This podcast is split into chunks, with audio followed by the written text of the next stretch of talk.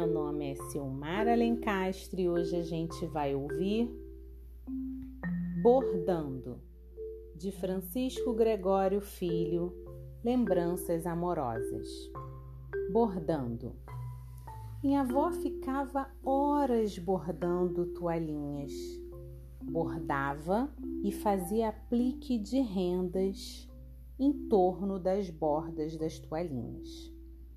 Vó comprava essas toalhinhas pequenas na loja do meu padrinho de crisma. Às vezes minha avó comprava toalha grande e depois cortava em tamanhos pequenos e iguais. Toalhas macias que minha avó perfumava com as ervas plantadas no quintal. Depois de bordadas e rendadas, minha avó passava ferro de engomar apenas morno para maciar ainda mais essas toalhinhas. Guardava em caixinhas de várias cores: branquinhas, azulzinhas, rosinhas, amarelinhas. Cada caixa uma coleção de uma cor com bordado e rendinhas diferentes. Minha avó bordava desenhando as fases da lua: lua cheia, lua nova, lua minguante, lua crescente, rodeadas de estrelinhas. Minha avó bordava também nessas toalhinhas o nome de minha irmã, Eurenice.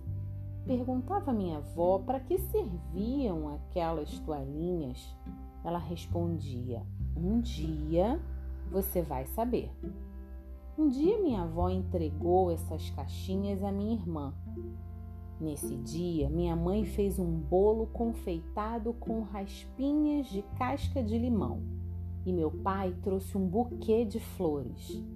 Depois, minha avó nos levou até um riacho que passava no fundo do quintal e deixou as águas correntes levarem a primeira toalhinha borrada do sangue da minha irmã. As águas passavam correndo com a toalhinha, tingidas de vermelho. Minha avó, reunida ali com os netos, explicou o que acontecia. Minha irmã ficara mulher. É uma passagem, explicava a avó. Eurenice iria acompanhar o ciclo da lua. Era mensalista. Renovaria o sangue todo mês coisa que acontece com todas as meninas.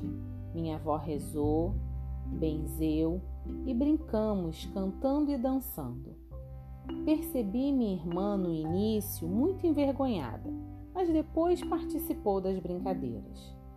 Há pouco tempo, minha irmã me mostrou um cartão escrito com a letra do meu pai, que ela guarda até hoje, parabenizando pela passagem e desejando felicidade à mulher Eurenice.